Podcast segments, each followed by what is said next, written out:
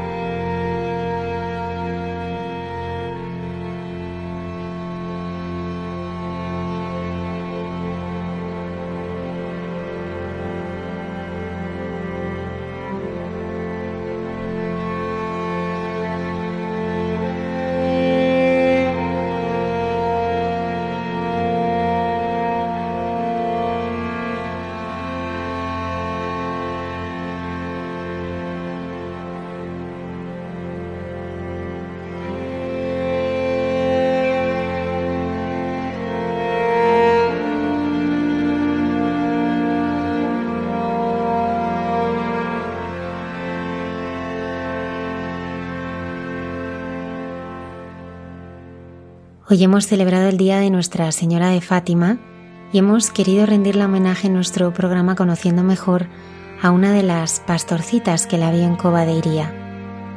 Para ello nos acompañará esta noche el padre Joaquín Teixeira, que desde sus años de novicio hasta ser provincial de los Carmelitas Descalzos, tuvo el inmenso regalo de tratar de forma cercana a la hermana Lucía en su estancia en el convento de Coimbra.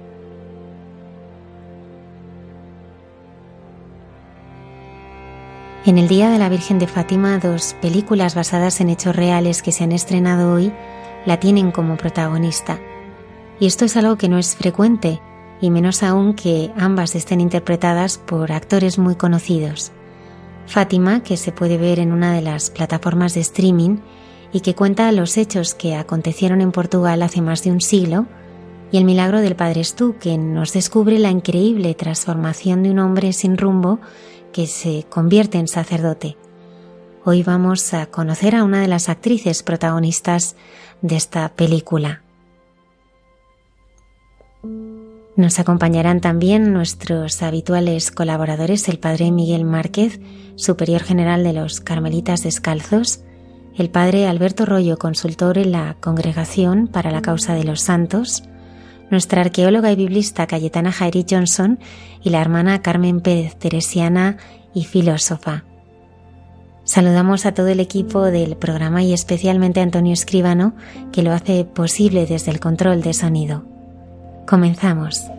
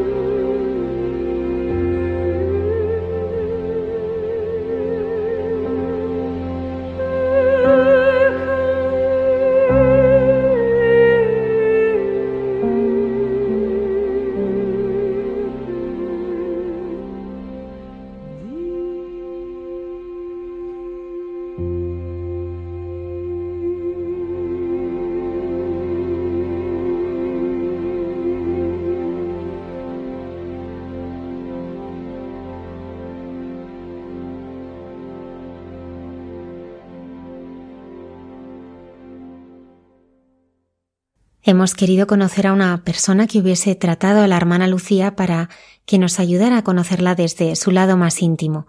Esta noche nos acompaña el padre Joaquín Teixeira, carmelita descalzo, que tuvo la inmensa gracia de tener un contacto cercano con la hermana Lucía en su estancia en el Carmelo de Coimbra, desde sus tiempos de novicio hasta llegar a ser provincial de los carmelitas para esa zona de Portugal. Buenas noches, Padre Joaquín. Buenas noches.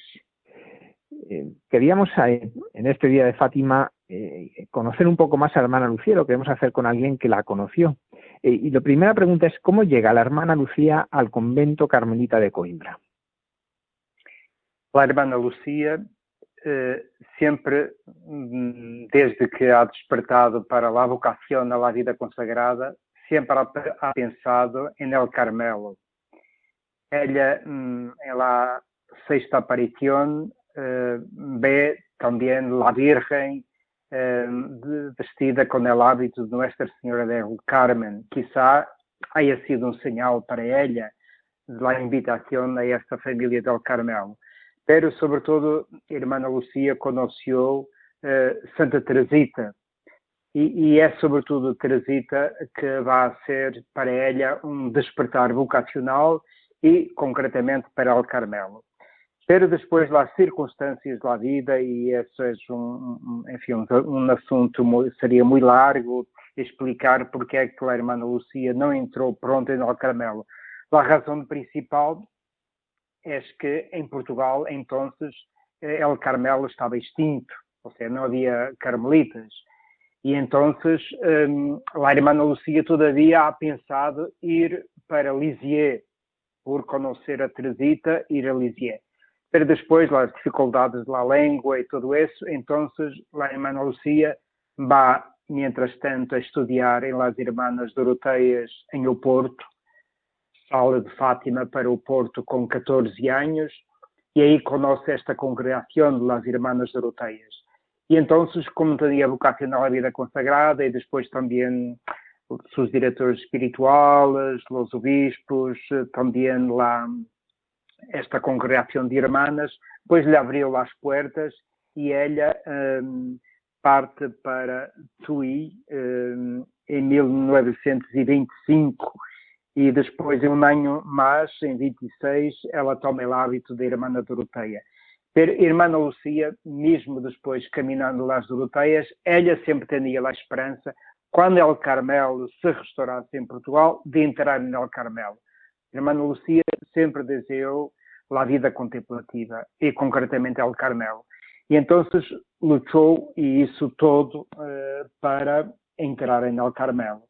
E solamente lo vai a lograr em el 25 de março de 1948. Entra em El Carmelo com 41 anos. Depois, como sabemos, a irmã Lucia, graças a Deus, tuvo uma vida larga, e Irmã Lucia estuvo 57 anos em El Carmelo, vai morrer com 97 anos e, portanto, a maior parte de sua vida foi passada em El Carmelo de Santa Teresa de Coimbra. Como era a Irmã Lucia quando se la tratava? Que, que transmitía? pois eu conheci a Irmã Lucia já já uma mulher, uma irmã, uma carmelita madura, ou seja, irmã, eu lá conheci em 86, eu era novício, então lá visitei com mis novícios e o maestro de novícios por primeira vez em 86. E, e aí, então, a irmã Lucia já era um, uma mulher que havia caminhado, que havia hecho seu itinerário espiritual, era já uma mulher, uma mulher tranquila, madura, uma mulher que hum, transmitia muita paz. Esta era a primeira primeira nota que esta mulher passava, uma mulher muito pacificada, uma mulher com, com muito humor. A irmã Lucia tinha muito humor, sempre gostava de, de um pequeno chiste, sempre gostava de, de ter alguma anedota para, para contar, para compartilhar nas recreações. Era muito comunicativa, uma, uma mulher que gostava de falar, muito direta também, ou seja, se queria dizer alguma coisa também crítica a alguém, la decía de pronto, o sea, era uma mulher muito direta, sem, sem diplomácias, ou seja, era muito direta. Era uma pessoa muito agradável estar em sua presença, porque estar em sua presença era, era mirar a sua pessoa em concreto, pero mirávamos aquele, aquela, aquele rosto, aqueles olhos e, e, aquele coração e sabíamos a experiência que esta mulher ha tenido la visita de la Virgem, depois como ha encarnado em sua própria vida a mensagem de Fátima, assim que era lá a sensação de estar em uma pessoa que era especial em realidade, pero em la aparência, irmã Lucia era mais uma irmã entre suas irmãs. A irmã Lucia fazia todo por não chamar a atenção. Eh, por exemplo, se alguma visita queria ao Carmelo para ver a irmã Lucia, em geral a irmã Lucia não aparecia. Ou seja, ela não gostava que lhe fosse a visitar a ela. Se queriam visitar lá a comunidade, ela também aparecia como irmã. E sobretudo a irmã Lucia queria que sua vida fosse uma transparência da vida de la Virgem, que é e da mensagem de Fátima. A irmã Lucia, como a Virgem lhe ha pedido que ela se quedasse aqui um tempo mais, seus primos uh, morreram pronto, pero a irmã Lucia se quedou um, um tempo mais, sobretudo para divulgar a mensagem de Fátima. E essa ha sido a luta, a labor eh, de toda a sua vida, divulgar a mensagem. E, e, isso era sempre o que lhe gostava, era que lhe hablássemos lá Virgem, que mostrássemos interesse por ela mensagem, que fôssemos um, devotos, amigos da Virgem, isso era o que mais lhe gostava. ¿Cómo vivió su relación con la Virgen María, la hermana Lucía? ¿Qué transmitía? Porque claro, ella ha tenido estas apariciones, pero luego hay un trato común con ella. ¿Cómo era? ¿Cómo, y cómo, sobre todo, cómo lo transmitía? Sobretudo, Irmã Lucia levou muito em sério cada detalhe da mensagem das aparições. Irmã Lucia teve três aparições de ángel que prepararam as aparições da Virgem. As aparições da Virgem foram, sobretudo, estas seis públicas conhecidas de Fátima, pero depois, antes de Lucia sair de Fátima, houve uma, sete, uma sétima aparição personal, porque seus primos já se haviam morto, e depois também conhecemos as aparições cordimarianas de Vigo e Pontevedra. Pero depois, eh, todavia, seu diário não é conhecido, não sabemos se a irmã Lucia teve mais experiências extraordinárias de La Virgem, aparições ou outras experiências místicas de La Virgem. O que sabemos é que a mensagem de Fátima, aquele que é conhecido, é suficiente e muito grande, muito grande, para criar um impacto tão grande em La Irmã Lucia que ela viveu toda a sua vida tentando configurar sua vida com a vida de La Virgem, que é configurar-se com a vida de Jesus, porque a Irmã Lucia tinha muito, muito claro uh, el Hijo de Deus vino hacia nosotros por María. Entonces nosotros para ir a Deus ir a Jesús, vamos por María, por María a Jesús, por Jesús ao Padre. Ou seja, a irmã Lucia não hacía esta dicotomia que muitas vezes os teólogos hacen, que é se és mais mariano mais cristológico, como se Maria quitasse alguma coisa a Jesus. Não, a irmã Lucia não tinha nada destes, destes problemas, porque em realidade, para a irmã Lucia, amar a la Virgem, configurar sua vida com a Virgem, era, del mesmo, del mesmo modo, configurar a vida com, com Jesus. Porque quem mais eh, do que a Virgem estava perfeitamente configurada com hijo. E por isso se pode equivaler a estes dois movimentos de cercania à Virgem e cercania a Jesus. E assim, hum, hum, a irmã Lucia foi claramente um, uma mediação, um instrumento que a Virgem ha escorrido para, sobretudo, eh, enseñar ao mundo a devoção a seu Imaculado Coração. Eh, lá, em las aparições, a Virgem aparece aos três pastorcitos, dizendo-lhes que e sobretudo à irmã Lucia, dizendo-lhe que ela jamás se quedará sola, eh, que seu coração será o refúgio onde a irmã Lucia e todos os que amam a la Virgem podem encontrar este refúgio, esta casa, este coração de madre que uh, acorre a seus filhos, sobretudo em los momentos de tentação, em los momentos de dolor, em los momentos mais difíceis, eh, sempre têm um coração de madre que está disponível para acorrer a seus filhos.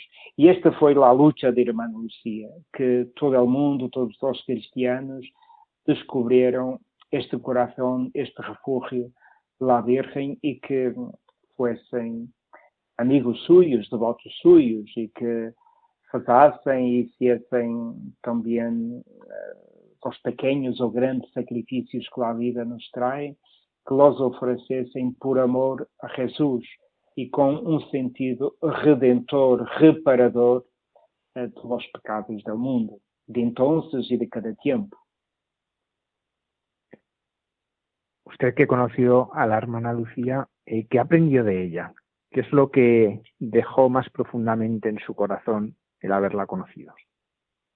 Yo cuando, cuando me he ordenado sacerdote en 1933, la primera invitación que tuve para predicar unos ejercicios de una semana fue exactamente al Carmel de Coimbra. O yo todavía muy jovencito, Pois aí prediquei os primeiros exercícios. Pode imaginar que não, não ha sido fácil e que fui temblando como temblava em todo o que hacía nos primeiros tempos de sacerdote, para predicar esta comunidade e, sobretudo, sabendo que estava ali a irmã Lucia, pois eh, me deixava um pouco com medo, e, pero me acuerdo que ao segundo ou terceiro dia, a irmã Lucia pediu para falar comigo. É, é costume que as irmãs, eh, durante os exercícios, falem um rato de sua vida espiritual, compartam um pouco com o predicador.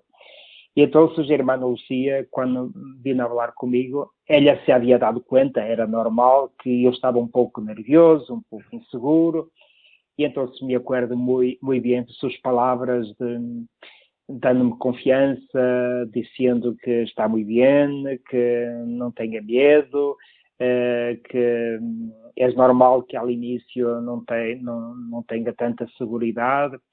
Ou seja, me ha parecido claramente, apesar da imensa distância em idade que havia entre a irmã Lucia e este pobre fraile, me senti claramente delante de uma madre e de uma irmã, porque a irmã Lucia também é outra coisa muito bonita que nos ha deixado. A irmã Lucia era muito amiga de las irmãs e dos irmãos carmelitas. A irmã Lucia tinha um sentido muito forte de pertenência a esta ordem del Carmelo. Ou seja, era muito amante da unidade, da unidade da Igreja como um todo, e mesmo de las igrejas, pero também queria muito a unidade no Carmelo. E então esta cercania aos frailes, aos demais carmelos, às demais comunidades, ha sido claramente uma nota que a irmã Lucia me ha deixado. Sobretudo esta, esta presença, esta cercania cálida, fraterna, de uma irmã que infunde confiança. Sei, claramente uma hermana, pero também pode dizer que era claramente uma madre, porque se notava que era uma pessoa que tinha já um coração grande, um coração ensanchado como é, como é o coração de la Virgem, e por isso sua vida era uma vida já muito fecunda, porque então já a quantidade de gente escrevia ao Carmelo, ou seja, pedindo orações, escrevendo imensas cartas à irmã Lucia, ou seja, toda a, igreja estava despertando para a missão que tinha esta irmã, apesar de estar em uma clausura, ela já começou a desempenhar uma missão na igreja que era irradiar este amor à Virgem, que ha sido sobretudo sua grande missão. Padre Joaquín, eh, Recientemente, el 25 de marzo, teníamos la consagración de Rusia y Ucrania al Corazón Inmaculado de María, algo que siempre transmitió la hermana Lucía. ¿Qué resonancia ha tenido en el Carmelo de Coimbra y en ustedes el haber podido participar en este acto tan solemne, habiéndola escuchado a la hermana Lucía hablar de él? Claro, claro que lo hemos vivido con mucha, con mucha intensidad, con mucho fervor, lo hemos vivido eh, como sabiendo que hay aquí un, um, hay desígnios de Dios eh, sobre esta realidade tão dolorosa que estamos vivendo. Esta consagração nos dá esperança. Creemos claramente que os señales, os frutos desta, desta consagração aparecerão e lá nós outros, os carmelitas e as carmelitas, lá seguimos esta consagração e rezamos com todo fervor, como toda a igreja reza, esperando que esta guerra termine cuanto antes. Padre Joaquín, pues muchísimas gracias por compartir en esta noche que hemos celebrado a la Virgen de Fátima, pues sus vivencias junto a la hermana Lucía y por habernos ayudado a conocerla un poco mejor. De nada, con mucho gusto y eh, felicidades para vuestra misión. Muchas gracias. Adiós.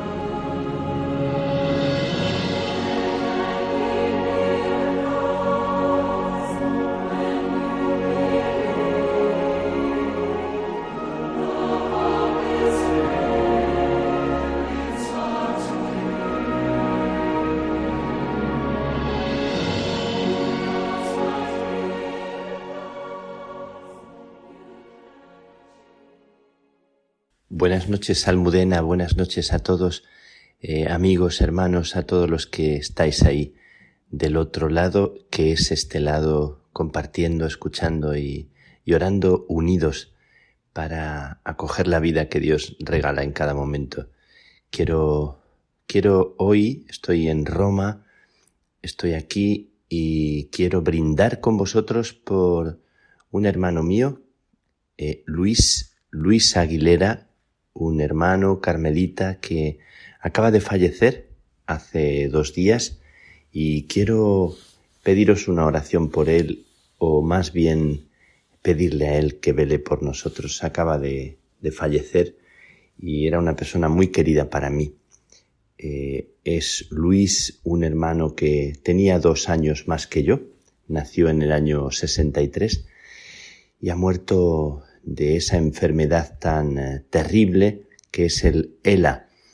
Se ha ido poquito a poco paralizando y tengo una viva imagen de él y quiero hoy hacer como un brindis, como un homenaje sencillo, si me lo permitís, como un desahogo del alma, del corazón, como un dejar brotar eh, por dentro la lágrima y a la vez dejar brotar también la sonrisa, la alegría, el contagio que él producía en mí y en nosotros con su sonrisa serena y con su mirada apacible, con su vida entregada, vida contemplativa, vida de escucha, vida de acogida de los demás, capacidad para, para hacer comulgar a las personas.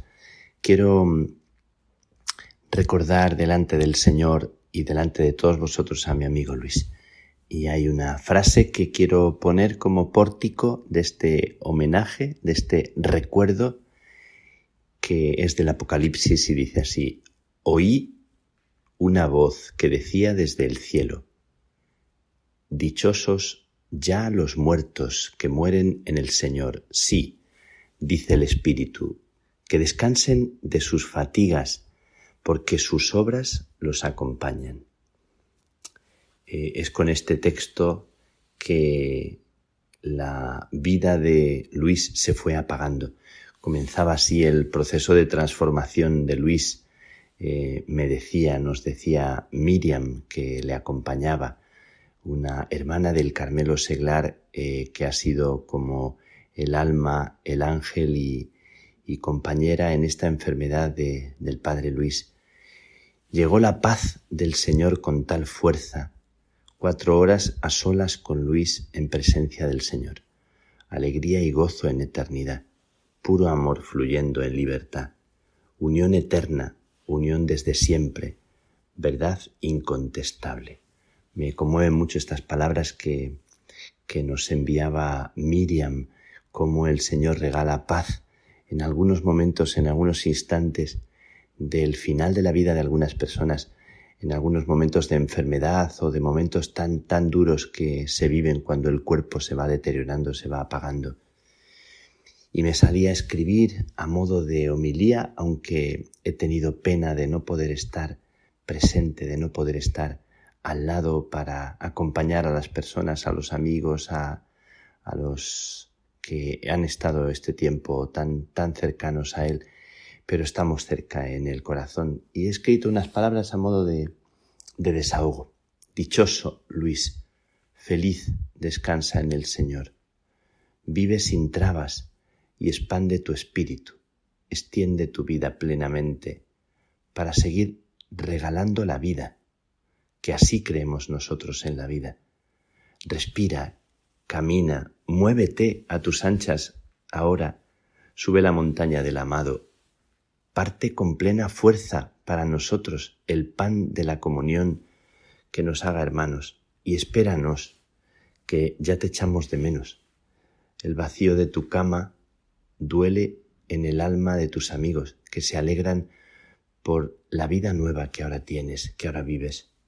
Llevamos muchos días semanas, meses pensando que una noche llegaría el amado y te traería a su ermita en la montaña, desde donde se divisa la ciudad, para sentarte con él a contemplar el maravilloso espectáculo, la vida por dentro, la belleza de cada criatura, la fe de cada creyente, cómo se verán las cosas desde ahí, Luis. Imaginarlo eh, conmueve y alegra el corazón. Querido Luis, nos mantienes la mirada serena y la sonrisa apacible calmando la aceleración de nuestros pasos inquietos y llamándonos a saborear la vida en cada instante. Imposible apartar de tus ojos la mirada como cuando nos miran los niños y te devuelven la inocencia, sin miedo de ser nosotros mismos. Así nos mirabas y así siento que nos miras ahora mismo, convocándonos, invitándonos a estrenar la vida en este instante, a estrenarla unidos.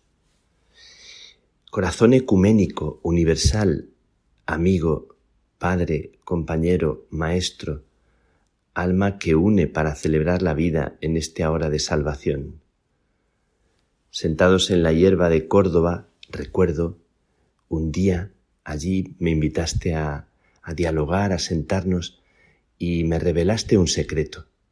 Me dijiste que una enfermedad llamada Ela había comenzado su particular historia de amistad contigo y estabas dispuesto a recorrer esa aventura respondiendo al desafío diario, con el temple y la elegancia de quien se dispone para desandar el camino por el desierto, como el profeta Elías, tu amigo, desandar el camino por el desierto difícil, aceptación, pidiendo ayuda y consejo.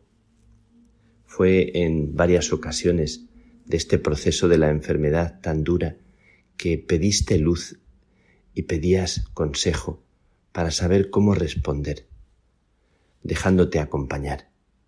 Siempre me, me conmueve mucho la gente que se deja acompañar y que pide ayuda.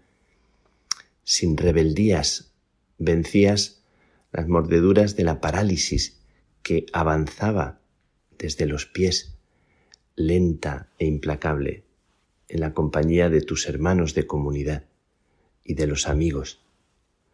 A base de escucha, de acompañamiento, de oración, eh, Luis ha sido ganando el afecto de tantos y tantas que sentían en ti a un amigo, a un maestro del interior.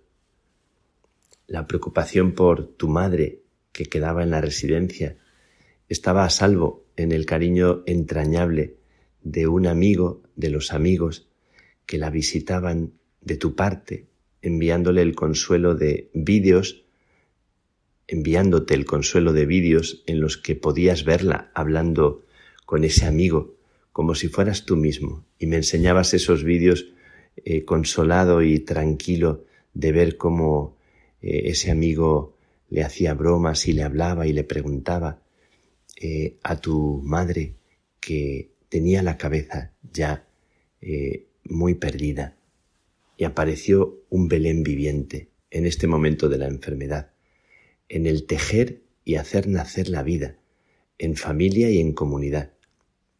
Hubo una familia que, que acogió a Luis, que eh, se ofreció para poder tenerle en casa con las condiciones adecuadas cerca del hospital donde atendían a los enfermos de ELA en Sevilla, en un pueblecito de Sevilla. Y en ese lugar, en esa familia en donde Luis ha pasado los últimos meses, eh, algún año, cotidianamente, mientras se desandaba este camino hacia el nacimiento más verdadero, lento proceso de, de volver a ser niño que se deja. Ese Belén tenía también su María y su José, porque los que eh, han cuidado a Luis se llamaban Miriam y José, José Antonio, su marido, y era como una posada de Dios, un lugar, eh, un lugar de Dios, noche y día. Y ese Belén tenía también su abuelita, la, la madre de Miriam, que se llama Enriqueta, y también un ángel. Y una joven morena, una dominicana que atiende, que cuida, que, que cocina, que teje la vida también con su sonrisa y que se remanga para servir. Y por ese Belén, por esa casa, por ese lugar donde Luis ha pasado sus últimos meses, sus dos años más o menos pasaron muchos pastores que viven a la intemperie y que venían a abrigarse a este hogar de encuentro y de consuelo. Y hubo siempre ángeles a tu lado, Luis, ángeles de ojos claros que acudían a tu auxilio en el momento oportuno, con firmeza y agilidad, con maestría y destreza para aliviar y serenar. Estoy pensando en una enfermera especialista en enfermos de ELA que se llamaba, que se llama Ania y que ha sido también una persona muy especial en el cuidado de Luis. Noches y vigilias como un sacramento de comunión. Qué privilegio para Miriam y para José Antonio, para vosotros, tener un Jesús frágil de carne y hueso que fue haciéndose cruz y entrega.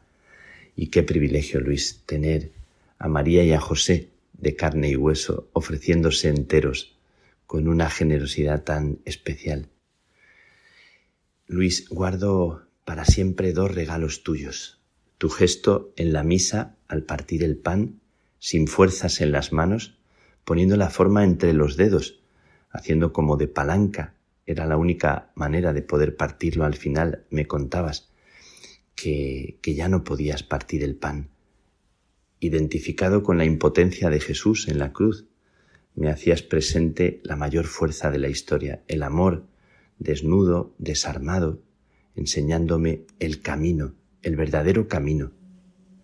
Y por otro lado también tu abrazo sin fuerza, eh, en aquella cama, cuando te pedí un abrazo y como con las manos sin fuerza, como si fueras un niño, con esa leve fuerza, todavía guardo eh, la gracia y la fuerza de ese abrazo, débil, imborrable para mí. Doy gracias a Dios delante de todos vosotros por mi hermano Luis, por el regalo de su vida para todos nosotros, por el Dios que se nos ha dado en el sagrario vivo en el tabernáculo vivo de su vida, que se ha ido apagando, que se ha ido paralizando hasta terminar, hasta comenzar. Gracias a todos los que le han querido, le habéis querido y acompañado, a todos los que le habéis sostenido en este tiempo y antes de la enfermedad. Luis era y es para nosotros un desafío, como tantos enfermos que acogen la vida al final de la vida y se dejan llevar a la vida un impulso de vida, un reto de comunión, de escucha, de Dios vivo en esta tierra nuestra tan herida. Luis, aceptamos este reto con tu ayuda. Eh, empújanos tú ahora, danos la mano, enséñanos el silencio, la docilidad al espíritu, la sabiduría del corazón para aprender el camino. Y mi última palabra es para quienes te acogieron y te cuidaron hasta el final que fueron manos, pies, regazo y vela encendida en la noche. Para Miriam, mi hermana, no hay palabras ni agradecimiento. Para Miriam y para tantas personas que cuidan la vida de los enfermos, sin hacer ruido y sin pedir nada. Tú tampoco necesitas, Miriam, eh, el agradecimiento, porque la gracia ha sido cuidarle. Lo sé, conozco tu corazón porque has vivido a Luis como un regalo y un tesoro para ti. Pero en Luis todos hemos tenido a José Antonio y a ti como ternura de Dios y amor incondicional, madre, hermana, amiga. Gracias a Dios por ti, mi hermana, que puedas, que podáis descansar y el Jesús vivo que se te regaló en Luis sea todos los días de tu vida tu alegría, tu aliento, tu paz. Dichosos los que, muertos, mueren en el Señor, dice el Espíritu, que descansen de sus fatigas, porque sus obras los acompañan. Descansa, Luis, mi hermano, mi amigo, y en ti todos los que se sienten cansados y agobiados encuentren en tu sonrisa que quiero enviar para que la veáis y para que la tengáis, encuentren un rayito de paz un poco de esperanza, una fuerza para seguir adelante y ofrecer la vida, que es pequeña y algún día nos encontraremos contigo. Eh, no lejano, porque la vida es muy pequeña. Gracias a todos vosotros por, por entregaros, por vivir intensamente este momento como homenaje a Luis y a tantos Luis que tienen enfermedades tan duras, tan difíciles y que tienen ángeles alrededor que les cuidan. Que Dios os bendiga, que Dios os conceda descansar para seguir viviendo, para seguir cuidando la vida de los demás.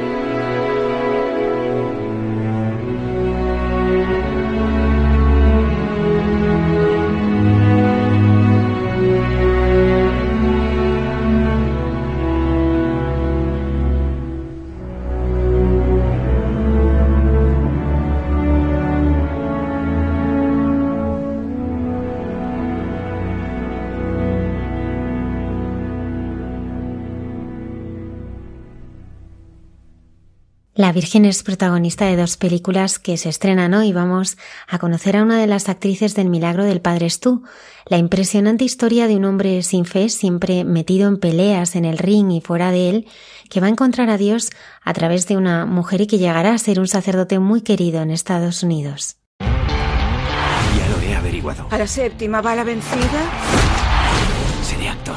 Tú no encajas con la gente de Los Ángeles. ¿Crees que serás el próximo John Wayne? ¡Compre la mopa maravillosa!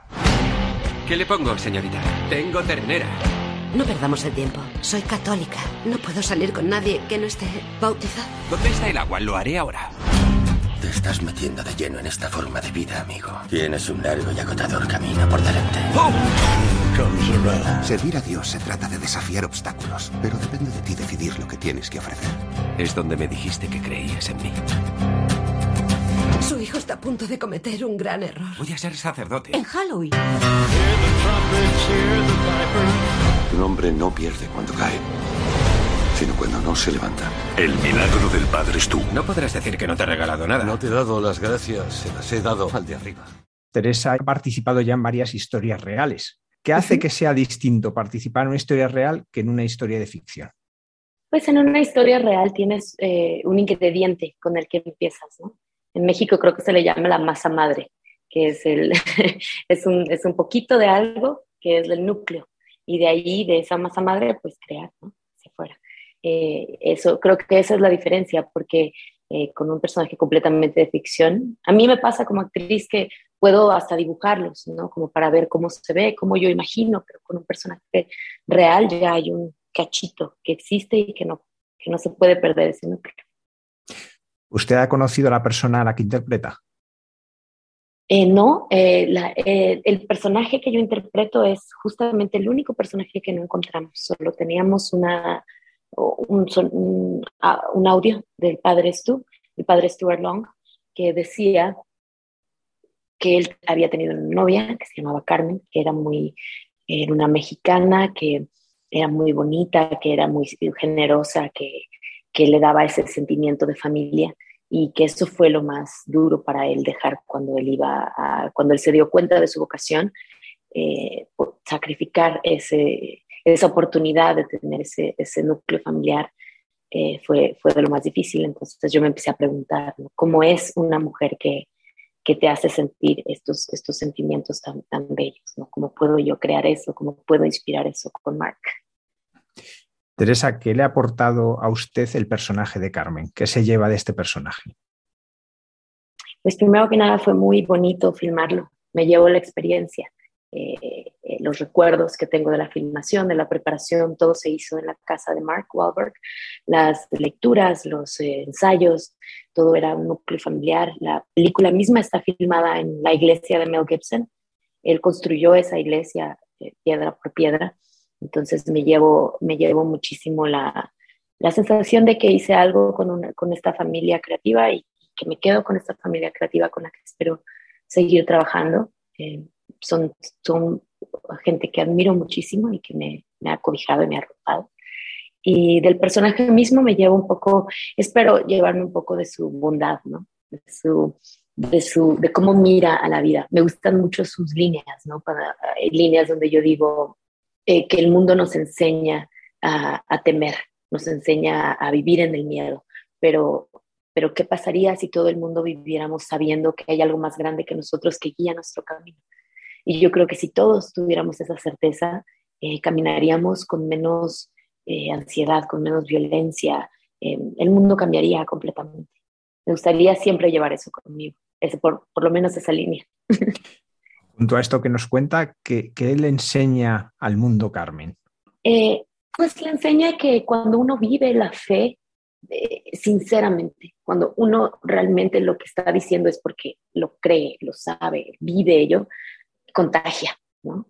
Puedes, puedes traspasárselo. En, el caso de Carmen, su tarea fue hacer que alguien que, que no creía nada y que estaba muy enojado con la vida, comenzar a tener un sentido de propósito, un sentido por qué vivir. Y, creo que la metáfora del rosario es un poco la metáfora de la fe de, de, la misma Carmen, ¿no? que pasa de mano en mano, que va contagiando a uno, a otro, a otro, hasta que llega a una comunidad masiva y ahora curiosamente está llegando al mundo, ¿no? Porque es, la, es esa misma fe la que se está esparciendo. Me parece una cosa bien bella eh, que haya sucedido en la vida real y que ahora siga teniendo repercusiones sigamos hablando de esto y sigamos tomándolo como ejemplo. Carmen es la primera persona que confía en Stu. Hasta entonces nadie había confiado, ni sus propios padres. ¿Qué le dice esto a usted sobre la necesidad de confiar en los demás? Pues creo que es algo que nos enseña eh, primeramente no sé, personajes como Jesucristo, ¿no? Nos, nos enseña eso. Creo que hay tantas metáforas en donde él o sea, donde él fue el único que no apedreó a, esta, a la mujer que estaba siendo apedreada, donde él fue el único que confió en, en el que era ladrón o no. Creo que esas metáforas están muy metidas en la película y sí, creo que es extremadamente necesario contestar con, con amor a alguien que, que está en un, eh, que, que, tiene tanto, tantos conflictos, ¿no? Creo que eso es bien, bien importante porque es eso lo que transforma la confianza, el amor, el, depositar algo en alguien que nadie le ha depositado nada, ¿no? Eso es lo que puede hacer que, el corazón florezca, que el corazón se sane. Me gusta muchísimo porque es algo que yo trato de vivir también, ¿no? Teresa, eh, Usted es una de las actrices más importantes ahora del panorama mexicano, está empezando a trabajar en importantes producciones. Esta tiene dos características. La primera es que es un proyecto muy personal, es un proyecto rechazado por algunos estudios y que al final es Mark el que decide sacarlo adelante. ¿Qué ha hecho que esto sea diferente a otras producciones en las que ha trabajado, algunas de ellas grandes producciones? Creo que los mensajes que lleva la película, ¿no? Bueno, primeramente que, que es una película que está muy bien hecha, es una película que ves y es una película impecable. Eh, es muy conmovedora, es chistosísima, el guion está escrito de una manera lírica impecable, es, es, lo más bonito que yo, de las más bonitas palabras que yo he podido decir, eh, y, y, después que el mensaje que lleva es un mensaje de amor, de pureza, de compasión, creo que hay muy poco contenido que se está haciendo así ahora. Y mm, los amigos, la familia que yo he llevado al cine a ver la película, no se olvidan de ella, salen con un granito de transformación, ¿no? Y espero que a través de los años sigamos hablando de la película o, o que sigan en, el recuerdo, ¿no? Hay cosas que se quedan en, el recuerdo y que te siguen eh, inspirando durante muchos años. No es la primera película de temática religiosa en la que trabaja. Ciertamente no es un cine que sea muy habitual, y menos en, en grandes estudios. ¿Qué aporta participar en una película con un tono religioso frente a otras, otro tipo de producciones eh, como las que ha hecho? Sabes que es muy curioso, eh, sabes que es muy curioso. Yo, yo no me di cuenta que la película eh, tenía un tono religioso cuando yo la hice. O sea, parecería mentira, pero yo, para mí la fe es tan una característica humana, está en una capacidad que tenemos como seres humanos, que para mí es, una, es un tema universal. ¿no? Fue hasta que empezamos a promover la película que me di cuenta que tenía un tono religioso, cuando todo el mundo me lo empezó a decir, pero para mí estas historias son historias del humano, son historias eh, que vivimos, todos vivimos transformaciones, todos vivimos eh, cambios, todos tenemos problemas que tenemos que superar, todos tenemos familias rotas, ¿no? Venimos de, corazones rotos que tenemos que sanar. Y para mí esos eran los temas de la película que eran universales y creo que deberían de haber muchos, muchos más que sean así, muchos contenidos que sean así. Pues muchísimas gracias Teresa y felicidades por este papel que es sin lugar a dudas el más tierno de todos los que aparecen en la película. Muchas gracias. sí, muchas gracias. Gracias por el tiempo.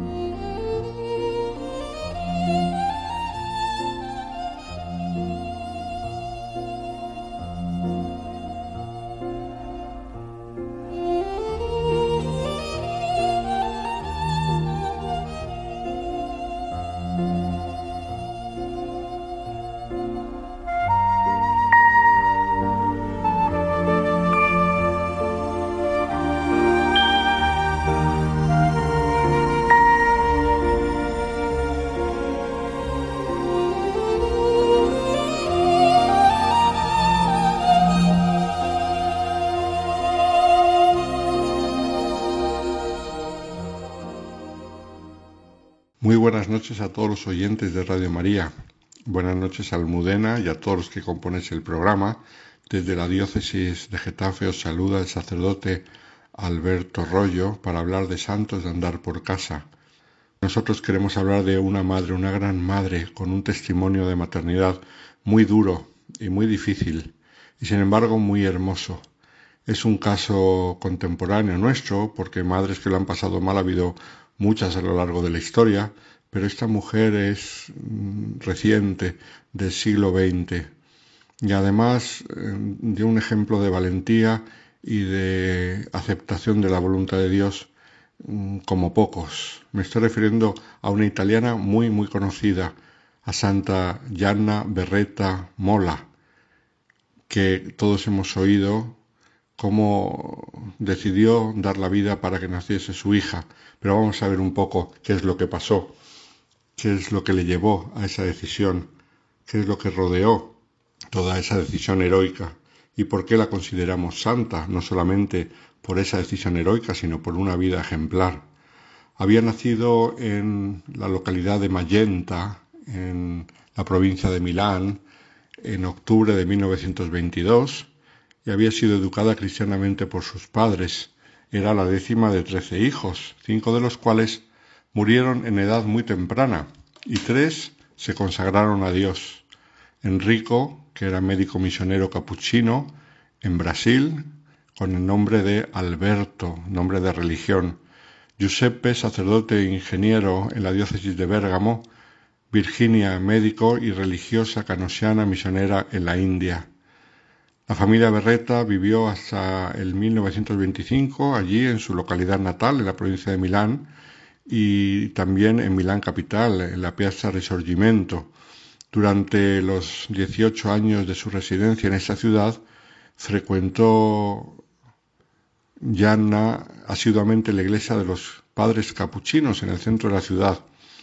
En el año 1925, después de la famosa gripe española, mm, que se llevó a tres de los cinco hijos, estos son los que murieron en edad temprana durante la pandemia terrible de la llamada fiebre española y que provocó también en la hermana mayor, Amalia, de 16 años, un principio de tuberculosis, pues a causa de todo eso, la familia se transfirió a Bérgamo porque tenía aire más sano, ya que estaba cerca de las colinas y eso hacía que el aire fuera más saludable.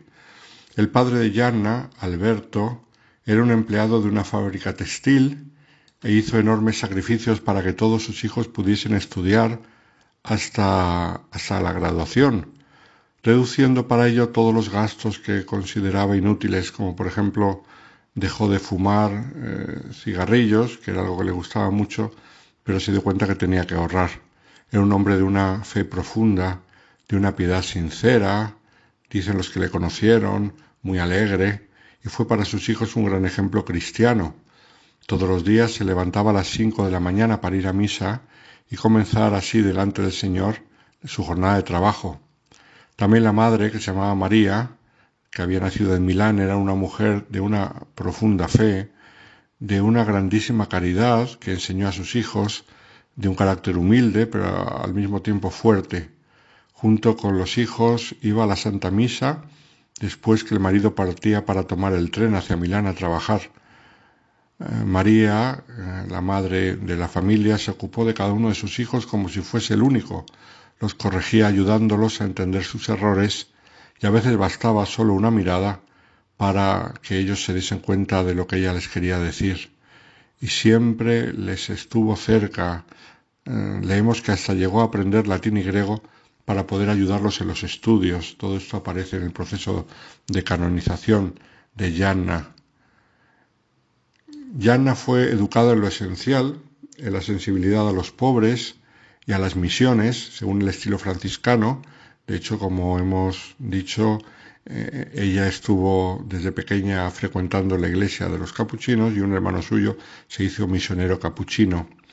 Inmersa en esta atmósfera familiar de fe, y de amor por el Señor, recibió la primera comunión a los cinco años y medio, y desde aquel día asistió con su madre todas las mañanas a misa. La Santa Comunión se convirtió en su alimento indispensable, cotidiano, soporte de su niñez, de su adolescencia y juventud. Y así ella creció serenamente, dedicándose a sus hermanos, sin perder el tiempo, amaba todas las cosas bellas, la música, la pintura, las excursiones, como nos cuentan los que la conocieron. En aquellos años de infancia y primera juventud no faltaron sufrimientos y dificultades que a Yanna no le causaron traumas o desequilibrios, como pasa hoy en día mucho, sino que dada la riqueza y profundidad de su vida espiritual y el apoyo de la familia, todos estos sufrimientos la perfeccionaron la sensibilidad y ayudaron a potenciar su virtud.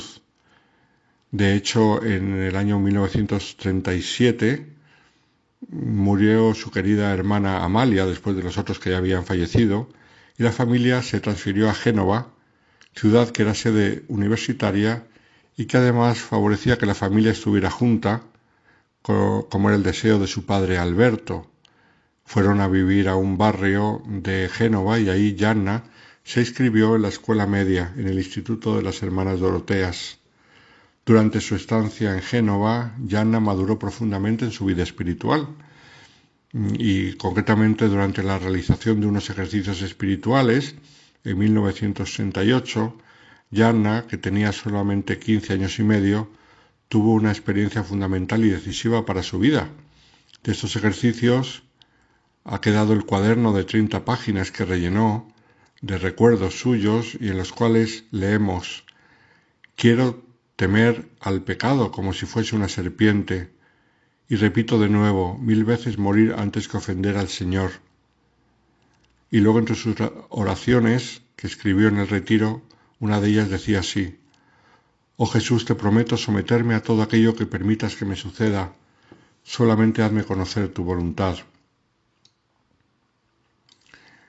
También en el crecimiento espiritual de Yanna contribuyó de manera determinante la acción pastoral del excelente párroco de su barrio, allí en Génova, que además es un hombre famoso para los que conocen la liturgia, porque se trata del célebre liturgista Monseñor Mario Righetti.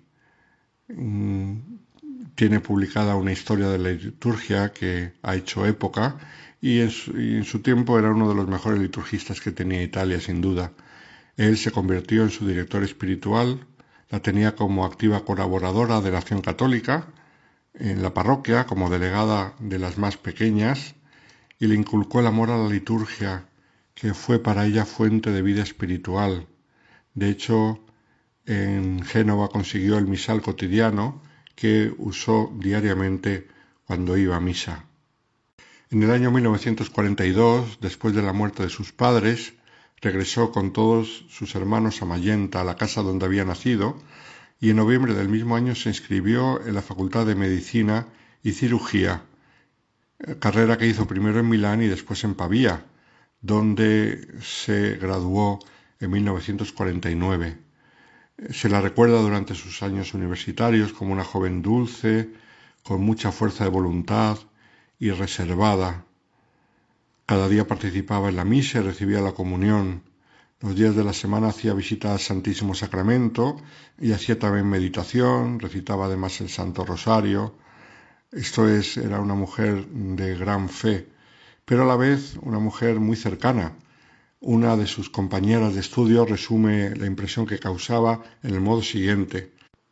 Yanna donaba su sonrisa sincera, llena de dulzura y de calma, reflejo de su alegría serena y profunda, propia de un alma que tiene paz. Esos fueron los años en los cuales junto a dos hermanas suyas se insertaron en la vida comunitaria de la parroquia de San Martino y allí trabajaron incesantemente con los jóvenes y dejaron una huella que han recordado después en su proceso de canonización muchos de los jóvenes con los que ella trabajó junto con sus hermanas. Obtuvo el doctorado en Medicina y Cirugía en 1949 en la Universidad de Pavía y se especializó después en Pediatría en la Universidad de Milán, prestando su atención de modo especial a las madres, a los niños y a los pobres. Solía decir, no olvidemos que en el cuerpo de nuestro paciente existe un alma inmortal, seamos honestos y médicos de fe. Su vida era completamente normal como doctora joven. Le gustaba el deporte, sobre todo el esquí y el alpinismo, que en aquellas tierras era posible, allá por el norte de Italia. Tocaba el piano y disfrutaba de los conciertos del Conservatorio de Milán.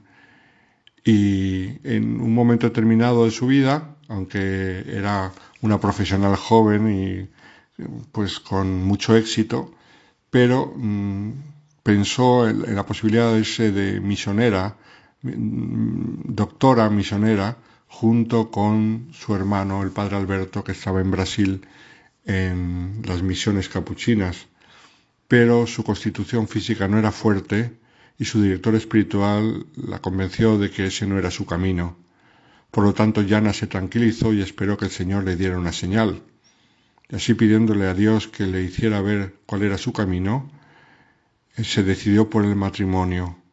En una misa mm, conoció al ingeniero Pietro Molla y después de un año de noviazgo se casaron en septiembre de 1955. Él, como hemos dicho, era ingeniero y también pertenecía a la acción católica. La biografía de Santa Gianna Berreta Molla describe que durante el noviazgo ella fue clarísima en sus propósitos y en proyectar su nueva familia, y al mismo tiempo fue maravillosa, transmitiendo a Pietro su gran alegría de vivir. La pareja contrajo matrimonio en septiembre de 1955 y Janna fue una esposa feliz. En 1956, en noviembre, dio a luz a su primer hijo y en 1957 el segundo y luego en el 1959 la tercera hija.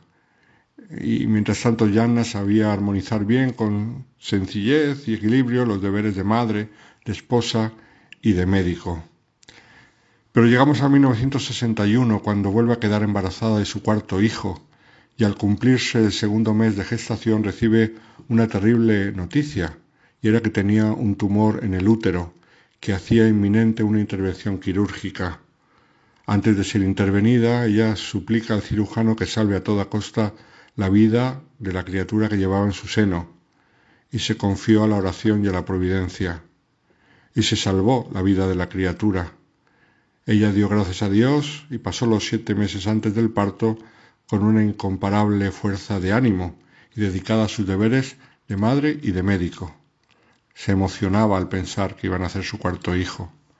Algunos días antes del parto, ella mm, dijo, y así lo han recogido los que la oyeron, si hay que decidir entre mi vida y la del niño, no dudéis, elegid, lo exijo, la suya, salvadlo a él. El cirujano mm, le sugirió el aborto terapéutico y la extirpación del fibroma. Esto habría salvado su vida, incluso podría haber tenido después otros hijos, pero ella lo rechazó porque conllevaba la muerte del hijo que llevaba en ese momento y le pidió al cirujano que por encima de todo salvase a costa la vida del bebé.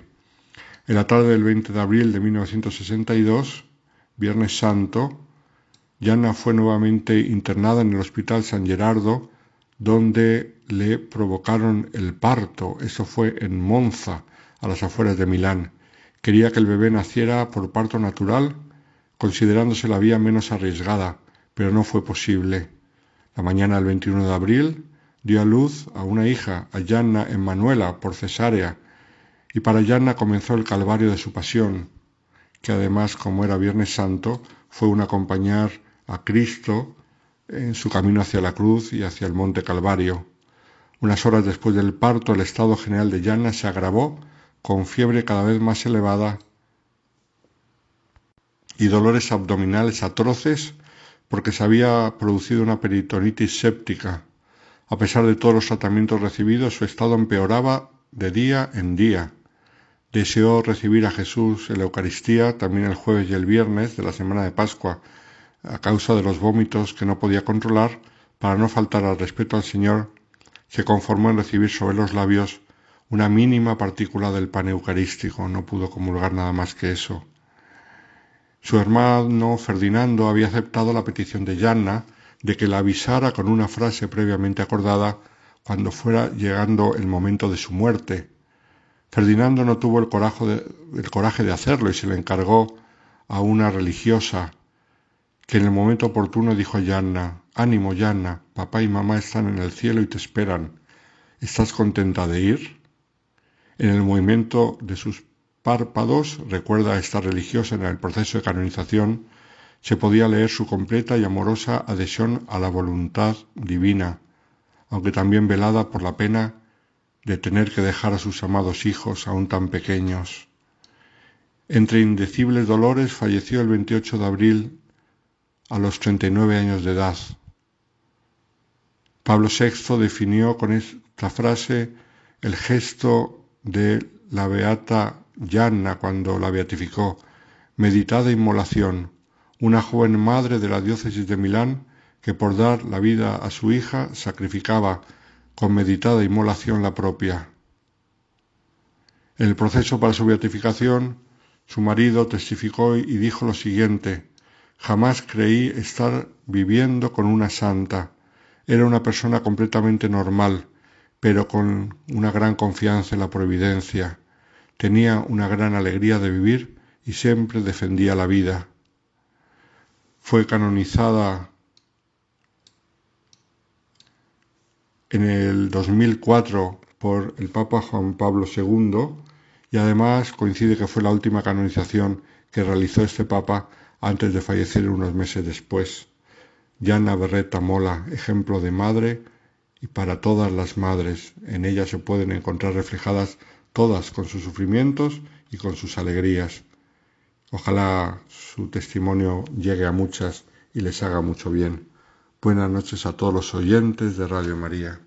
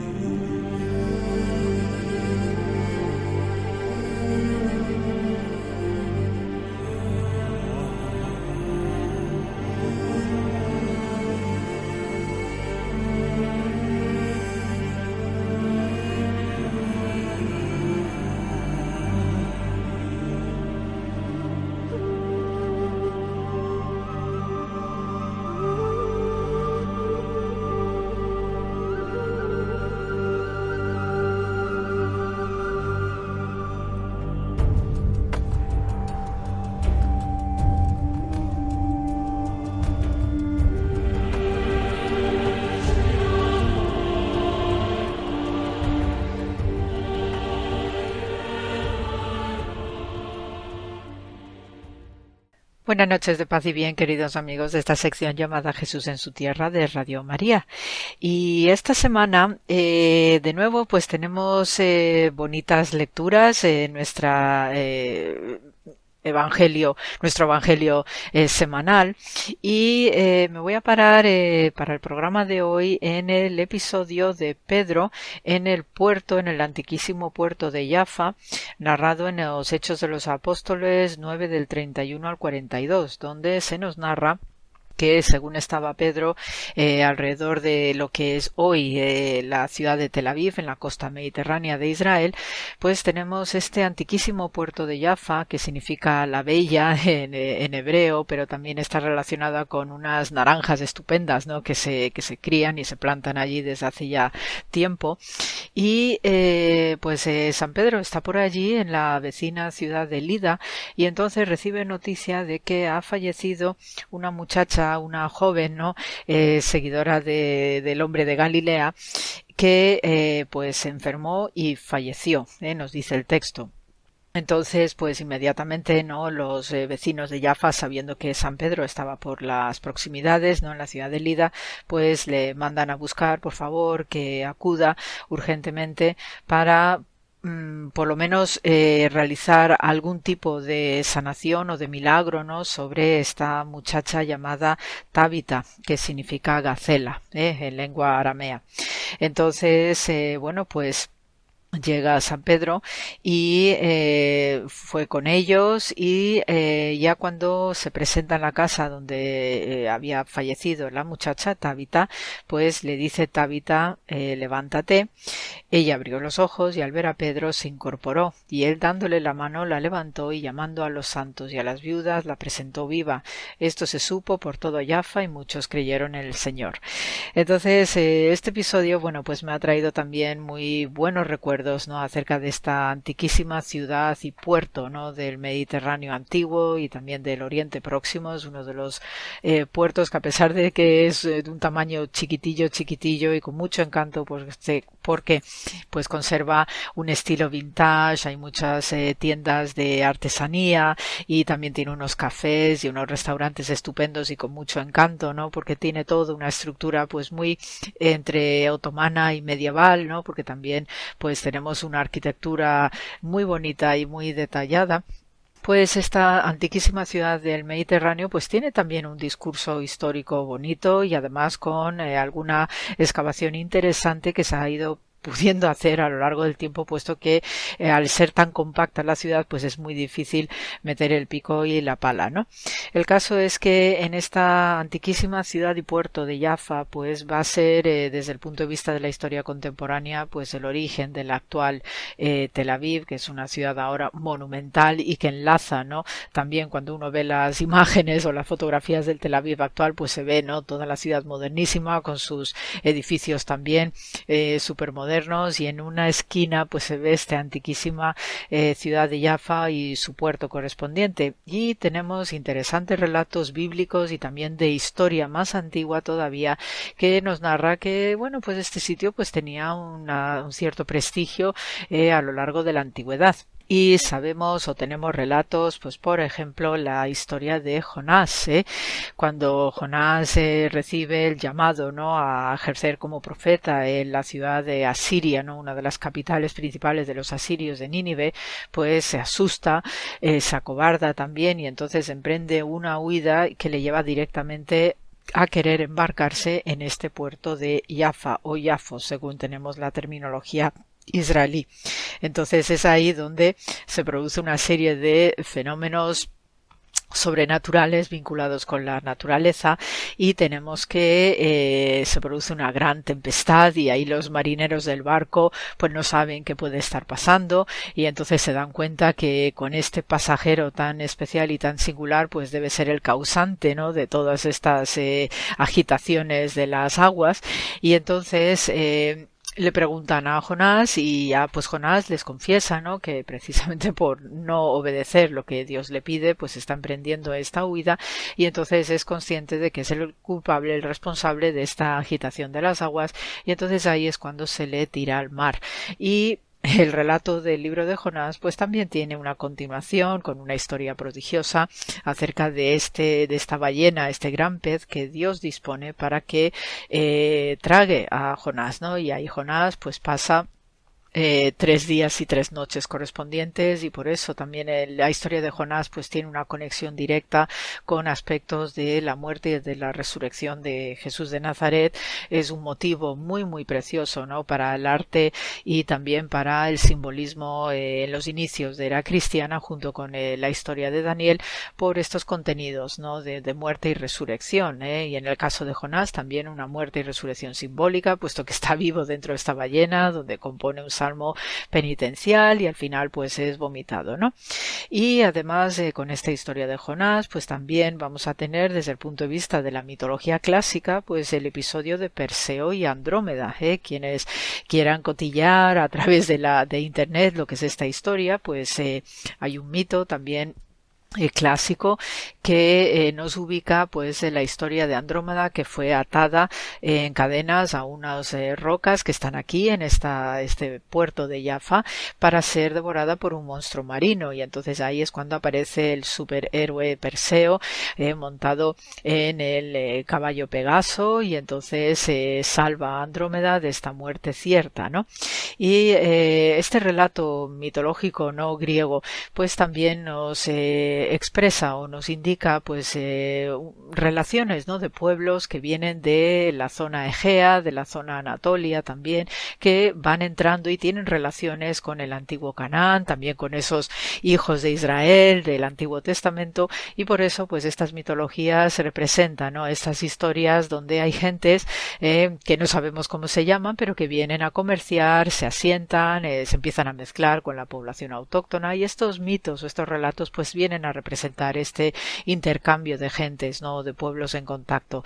Y de hecho, cuando uno visita esta ciudadcita de, de Jaffa o Jafo, ¿no? En la terminología israelí, pues ahí hay carteles que te dicen, pues aquí San Pedro hizo este milagro, aquí eh, estuvo Andrómeda atada a estas rocas y te ponen estas pequeñas no notas y avisos, pues para que también, ¿no? Cuando vamos a visitar la ciudad, pues uno se orienta y, y se deja también llenar de esta literatura entre la mitología y la parte bíblica.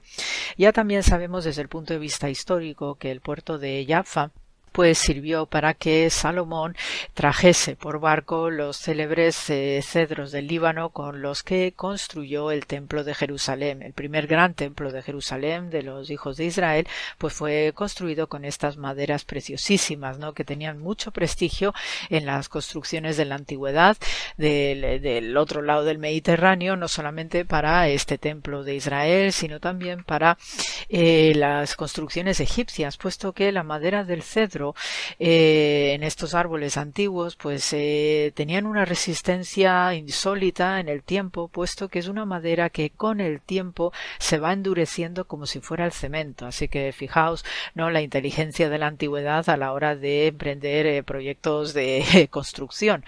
Entonces por eso pues esta madera era muy muy valiosa y obviamente pues también tiene una belleza natural que por ello pues lógicamente la casa de Dios no podía ser construida con cualquier madera. Luego eh, tenemos un episodio histórico cuanto menos curioso como es la eh, guerra de eh, Jaffa o la batalla de Jaffa, ¿no? Entonces sabemos en este episodio que fue alrededor del 1400 antes de era cristiana, donde tenemos que el faraón Tutmosis III, pues para capturar esta ciudad de Jaffa, que además como era un puerto muy importante, ¿no? En esas fechas y a lo largo también de la antigüedad, pues este faraón Tutmosis III quería conquistar esta ciudad, que era una ciudad cananea por entonces, y eh, era bastante, digamos, rebelde, no se dejaba capturar con facilidad. Entonces el faraón pues decide utilizar un truco que mm, si echáis un poquito más allá de pensamiento, pues vais a, a relacionarlo con otro episodio muy similar también de la historia antigua. Este faraón lo que hace es esconder a sus soldados en unos eh, canastos llevados por animales, pues la típica caravana no comercial que se utilizaba en la antigüedad. Y entonces estos soldados que estaban camuflados en estos canastos llevados por animales, pues cuando llegaron a la ciudad de Jaffa eh, salieron por sorpresa y lograron capturar la ciudad. Es el motivo de la toma o la conquista de una ciudad por medio del engaño, escondiéndose o escondiendo soldados. Y este motivo lo podréis conectar directamente directamente también con otro célebre motivo de escondite de soldados como es el caballo de Troya. Entonces, en estos episodios, bueno, pues vemos que no hay nada inventado y que también, pues, este tema o esta ocurrencia, ¿no? de esconder soldados, pues va a ser eh, una inspiración pues para otros momentos bélicos de la antigüedad como el famoso o la famosa toma de Troya con el caballo y los griegos escondidos en, su interior. Ya también pues para terminar eh, tenemos eh, luego una larga historia donde sabemos que eh, tuvo muchísima eh, vida esta ciudad a lo largo del tiempo y también sirvió como puerto para los asirios. Eh, si queréis, nos situamos pues alrededor del siglo VIII antes de era cristiana y hay excavaciones hechas. Luego después tenemos también no solamente la parte digamos de hebrea, no, de la vida de esta ciudad, sino que también ya en época próxima a la era de cristiana, pues Alejandro Magno también tuvo sus tropas estacionadas aquí en el puerto de Jafo después de que tomara toda la zona fenicia, también que es el actual Líbano, y la importancia de esta ciudad pues fue duradera eh, ya en época de propio Jesús y ya también este episodio ¿no? que vemos de San Pedro resucitando a Tábita y eh, tuvo muchísimo prestigio la ciudad pues gracias a la época bizantina a, a esos emperadores fabulosos bizantinos especialmente Constantino el Grande y Justiniano porque obviamente pues se había hecho como una ciudad cristiana y sobre todo recreando estos itinerarios propios ¿no? de la peregrinación que ya se había abierto camino gracias a la labor de Santa Elena y Constantino el Grande, ¿no? con estas guías de peregrinación fabulosas.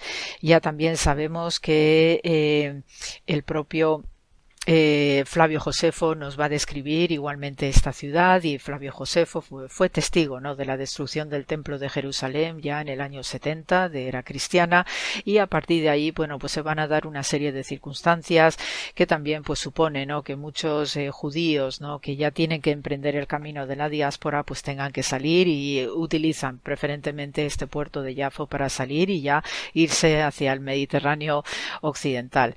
Eh, esta ciudad también fue muy importante en la época de los cruzados, especialmente en el siglo XII, donde en ese puerto o a través de ese puerto pues entraban también muchísimos cruzados y sobre todo los peregrinos eh, cristianos medievales que iban protegidos precisamente por las naves de estos eh, soldados cruzados que facilitaron la entrada de cristianos venidos desde Occidente. Entonces, bueno, pues eh, esto es lo que quería comentaros ¿no? en el programa de hoy a propósito ¿no? de este milagro de resurrección que realiza San Pedro y narrado en los Hechos de los Apóstoles y también pues para daros ese punto eh, amable de lo que es el puerto de Jaffa que de verdad si tenéis ocasión visitadlo porque la verdad que se respira un ambiente muy distinto, muy amable, muy entrañable, chiquito y sobre todo con estos relatos prodigiosos que también lo rodea desde la mitología o desde el punto, punto de vista bíblico. Que eh, hasta aquí hemos llegado en la sección de hoy y se os manda mucho amor, paz y bien como siempre y hasta la semana que viene.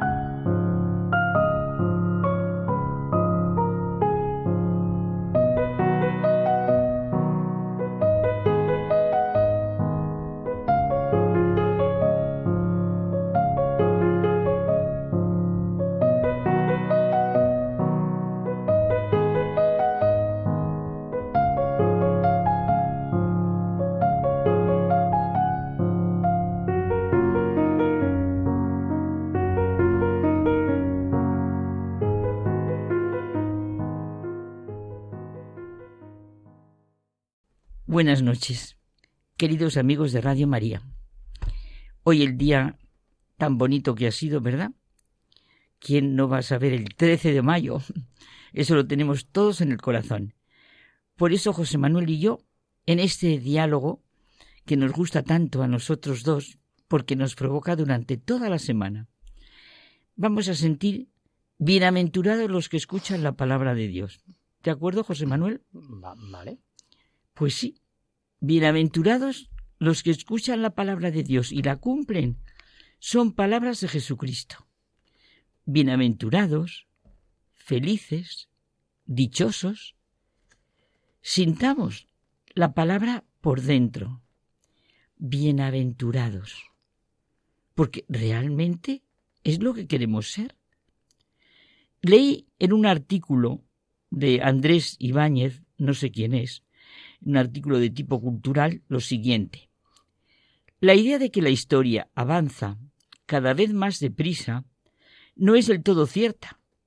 Lo que avanza deprisa es la tecnología. Y es el mismo hombre el que la hace, es, es el que la hace avanzar. Y ahí está el problema de cómo empleamos esta tecnología. ¿Se pone realmente al servicio y promoción de la persona? Y es que, Carmen, nuestro final no puede ser dejar de ser humanos, sino llegar a ser humanos de verdad. Llegar a ser humanos, personas de verdad. Para esto hemos sido creados y redimidos. Y qué bien emplearíamos entonces la tecnología. Todo al servicio de la verdadera humanidad del hombre, de lo que es la persona, ser persona. Esto es lo que realmente quiere Dios de nosotros. Y por eso nos creó y redimió de la manera que lo hizo. Pues mira, José Manuel, es que me ha hecho recordar este deseo que todos en el fondo de nosotros tenemos, aunque no se sea consciente de ello, ese piropo que tanto nos gusta a ti y a mí, y que tantas veces lo recordamos, le dijeron a Jesús mientras Jesús hablaba a la gente, y se lo dijo una mujer de entre el gentío. Es precioso, ¿verdad? Levantando la voz le dijo, Bienaventurado el vientre que te llevó y los pechos que te criaron. Pero él dijo, Mejor, bienaventurados los que escuchan la palabra de Dios y la cumplen. Fue Jesús el que completó el piropo que dijeron a su madre. Pero mejor, bienaventurada ella, porque escuchó la palabra de Dios y la cumplió. Escuchó la palabra de Dios. He aquí la esclava del Señor. Hágase en mí según tu palabra.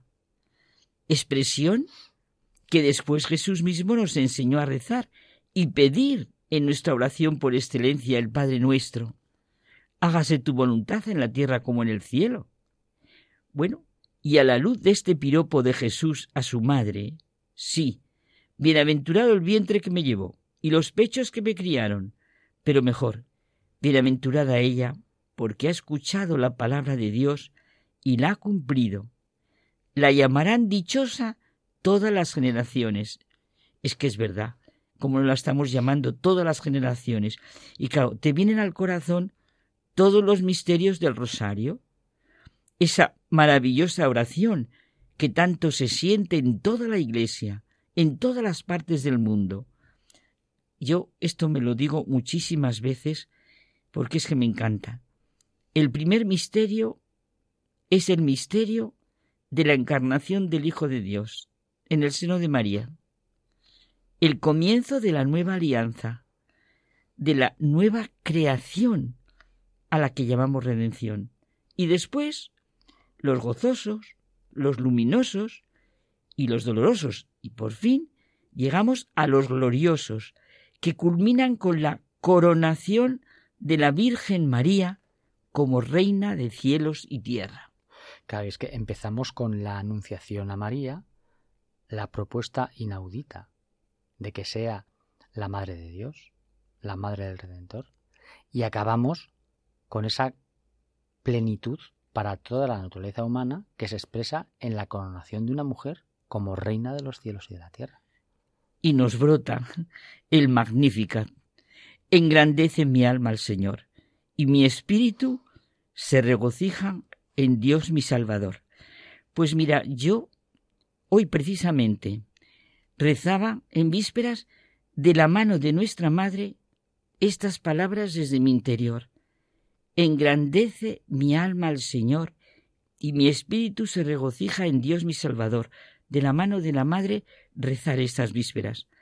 Lo importante, como nos dice Jesús, es que su madre, María, escuchó la palabra de Dios y la cumplió.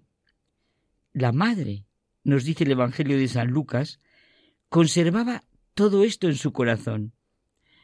Y ya cito a mi amigo, que si no, casi me lo, ya, ya vamos, me lo dices. Ya viene, ya viene. Hay una expresión de Romano Guardini que es que ya me parece mía. La madre dio con su fe los mismos pasos que su hijo. Es que yo ya, vamos, la suelto sin, sin citarle. María, aunque no entendía, ama, cree, espera, confía, siempre nos enseña a escuchar y aprovechar todas las respuestas que Dios nos da a través de acontecimientos, personas. Y es que guardar en el corazón supone una escucha vital. Por eso, ante la dificultad que le pone su mismo hijo en las bodas de Cana, cuando le dice, mujer, ¿qué tengo yo que ver contigo? Todavía no ha llegado mi hora. Responde con la fortaleza de la fe y la certeza de la esperanza. Haced lo que Él os diga. Y José Manuel, es que a mí estas palabras que acabas de decir me encantan. Son las últimas palabras de María recogidas en los Evangelios. Son como el legado de la Madre para todos sus hijos, la invitación a toda la humanidad a hacer lo que Él nos diga, a vivir cada uno la misión que hemos de realizar, porque es lo que tú y yo nos decimos tanto, José Manuel, y queremos. El bien que nosotros podemos hacer, pues solo nosotros podemos hacerlo. Acabamos de celebrar Nuestra Señora de Fátima, la bienaventurada Virgen del Rosario de Fátima. Y el Evangelio que hemos comentado, el piropo al hijo para la madre, y el hijo dando la luz sobre el piropo que le dice una mujer de entre el gentío, bienaventurados los que escuchan la palabra de Dios y la cumplen. Pues eso se lee mucho en las fiestas de la Virgen. hoy se leía, si se hubiera dicho la misa de la Virgen de Fátima, se leía este, este mm, fragmento de Evangelio. También leemos el de las bodas de Caná, y además recordamos las palabras que tú has dicho, o el de la tercera palabra de Jesús en la cruz, mujer, ahí tienes a tu hijo, y luego al discípulo, ahí tienes a tu madre. Y es que la presencia de la madre, siempre en nuestra historia, una madre siempre acude en auxilio de su hijo. Por eso a María la llamamos auxiliadora. Pienso en cómo está presente María en todo el mundo de los santuarios. Los santuarios son esos lugares ¿no? en los que se custodia la memoria de un acontecimiento extraordinario, un milagro, una aparición, un encuentro excepcional, acogen la devoción popular expresada de una forma muy concreta ¿no? en las peregrinaciones, por ejemplo. Tú esto lo has vivido mucho, bueno, yendo en grupo como ha sido con Javier y con Almudena, todos los que habéis vivido mucho en los santuarios, lo habéis vivido. Mm. La Iglesia vive ese vínculo salvífico con la Madre de Dios y de la humanidad que expresa el pasado, el presente y el futuro. Ella es abogada de gracia, claro, como tú decías, si es que son miles los santuarios del mundo a ella dedicados. A lo que dijo e hizo lo más importante que un ser humano puede decir y hacer, escuchar la palabra de Dios y ponerla en práctica. He aquí la esclava del Señor, hágase en mí según su palabra, y hacer lo que Jesucristo, nuestro camino, nuestra verdad y nuestra vida, nos dice. Claro, así nuestro camino está ya de lleno en el de las bienaventuranzas proclamadas por Jesucristo. Bienaventurados los pobres, los mansos, los que lloran, los que tienen hambre y sed de justicia, los misericordiosos, los limpios de corazón, los que trabajan por la paz, los perseguidos por la justicia. Es que los santuarios marianos son verdaderos pilares en el anuncio de Cristo. María nos ha dado a Jesús y es la madre que nos conduce a Él. En los santuarios marianos se sienten las palabras de la madre. Haced lo que Él os diga. María siempre expresa su fe, su esperanza, su confianza, declama la grandeza del Padre y nos ofrece el testimonio de amor de Dios por toda la humanidad. Y no vamos a hacer ahora una rememoración de las visitas de nuestros papas a los santuarios marianos, porque todos los pontificados están iluminados con esta luz.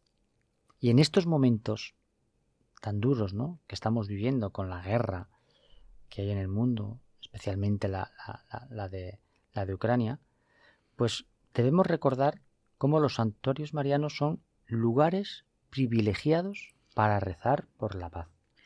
Porque, claro, la madre siempre favorece las relaciones de paz entre los hombres, entre los hijos, el conocimiento recíproco de su historia, su comunicación mutua, en lo profundo y en lo interior. Y la oración, como decíamos, más usual en los santuarios marianos, es la oración del rosario. Esa sucesión sosegada del Ave María, presidida en cada misterio por el Padre nuestro. Nos decía el Papa Francisco que un cristiano sin la Virgen es huérfano, sin la Iglesia es huérfano. Un cristiano tiene necesidad de estas dos mujeres, dos mujeres madres. Sí, María, madre también de la Iglesia, es madre de una familia numerosísima, siempre acogiendo hijos. Pero para una madre, cada uno es único.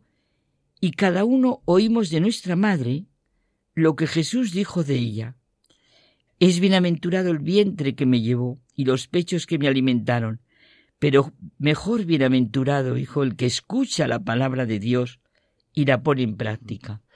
Así que claro, nuestra invitación es escuchar todos los días la palabra de Dios y ponerla en práctica. Y de la mano de nuestra madre.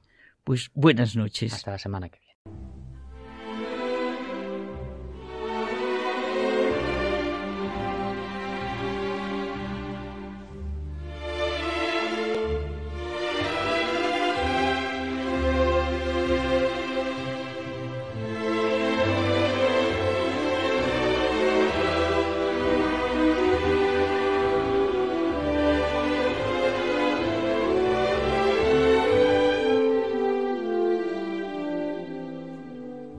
Nos despedimos hasta el próximo programa. Muchas gracias por habernos acompañado. Que tengáis una feliz y santa semana.